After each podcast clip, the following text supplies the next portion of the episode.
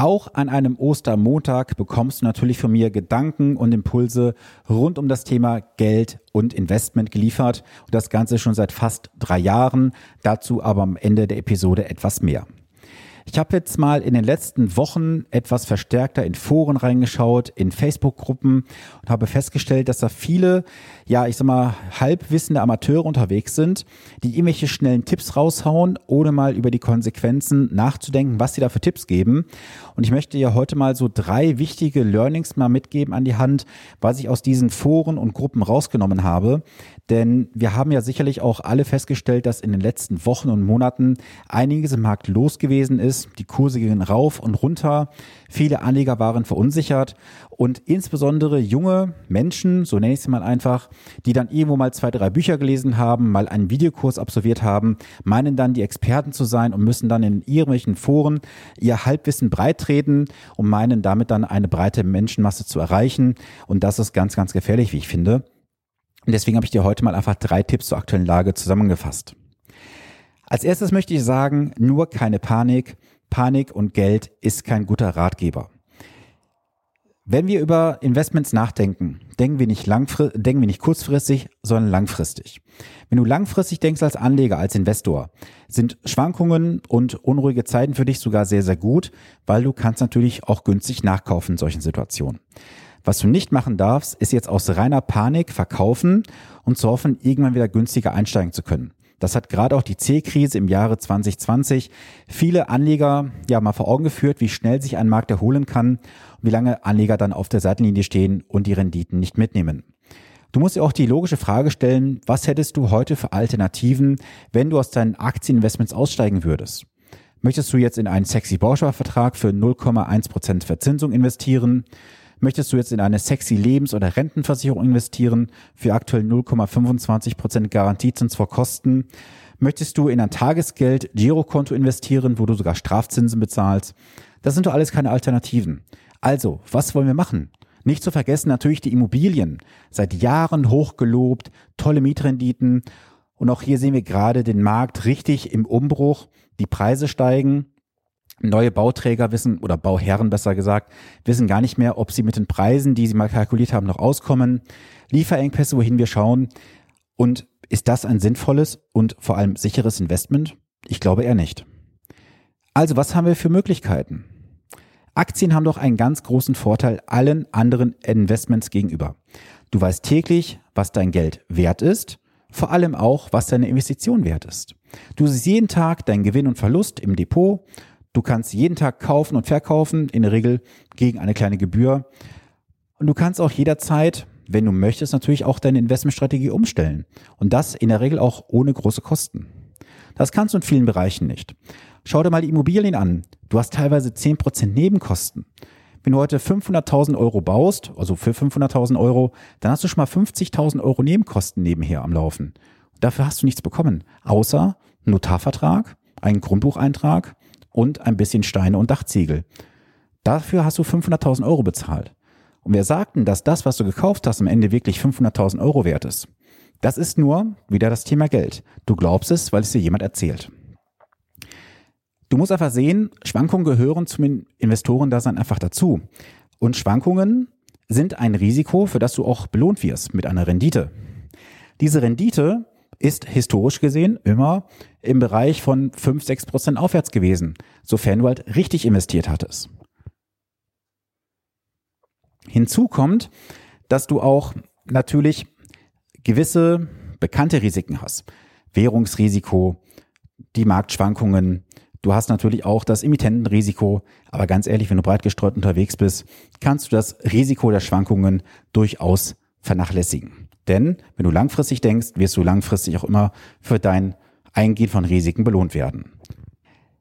Wenn ich dann in Gruppen unterwegs bin und Foren mal durchlese, dann finde ich eine Sache immer sehr interessant und spannend, wie sich junge Anleger dann auf gewisse Branchen oder Sektoren stürzen und fokussieren, dann kommen so Aussagen wie zum Beispiel, du musst jetzt in Wasserstoff investieren, das wird der neue heiße Scheiß werden. Du investierst jetzt am besten in erneuerbare Energien, nimm doch den Fonds, das ist ein Trend der Zukunft. Ja, aber ist das nicht alles schon in den Preisen eingepriesen? Wenn das doch der neue Trend sein wird? Und ich kann dir sagen, ich kenne locker zwei Hände voll von Anlegern, die in der Vergangenheit auf Sektoren, auf Branchen gewettet haben und haben damit richtig Schiffbruch erlitten.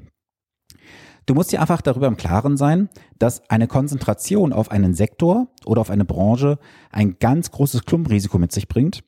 Wenn du sagst, hey, ich habe so ein paar tausend Euro übrig und wenn das Geld wirklich weg ist, tut es mir nicht weh, dann kannst du das gerne in deiner Zockerecke machen. Mach das aber bitte nur mit Geld, was du auch wirklich zu 100 Prozent entbehren kannst, so dass du am Ende sagst, wenn es weg ist, tut es mir nicht weh. Ich kenne Anleger, die haben in den letzten Jahren mal irgendwo gezockt und haben am Ende das Geld verloren oder zum großen Teil und heulen diesem Geld heute noch hinterher. Ich persönlich sage, dass es schmerzhaftes Lehrgeld, was bezahlt wurde. Denn die meisten Anleger, wenn wir mal ganz ehrlich sind, können sich ein Spekulieren gar nicht leisten, weil sie hinten raus die Ziele erreichen müssten und damit so hohe Erträge erwirtschaften müssten oder so viel Kapital einbringen müssen, dass es heute schon relativ schwierig wird, diese Ziele zu 100 Prozent zu erreichen. Also, was ich dir mit Punkt zwei sagen möchte, vermeide einfach Sektoren und Branchenwetten, denn du kannst es in der Regel meistens nicht leisten.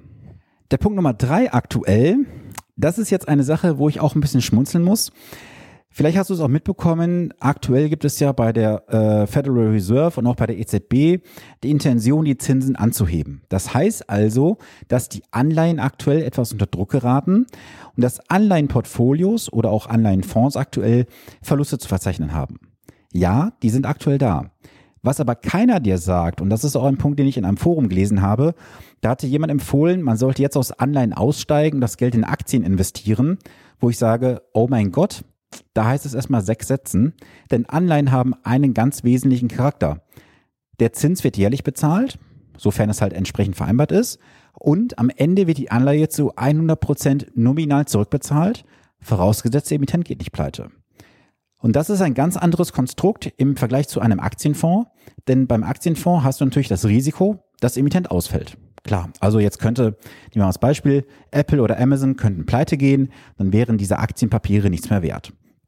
Da du in der Regel breit gestreut unterwegs bist, kannst du dieses Risiko vernachlässigen. Denn wenn der eine pleite geht, hat der andere höhere Gewinne, das gleicht sich entsprechend aus.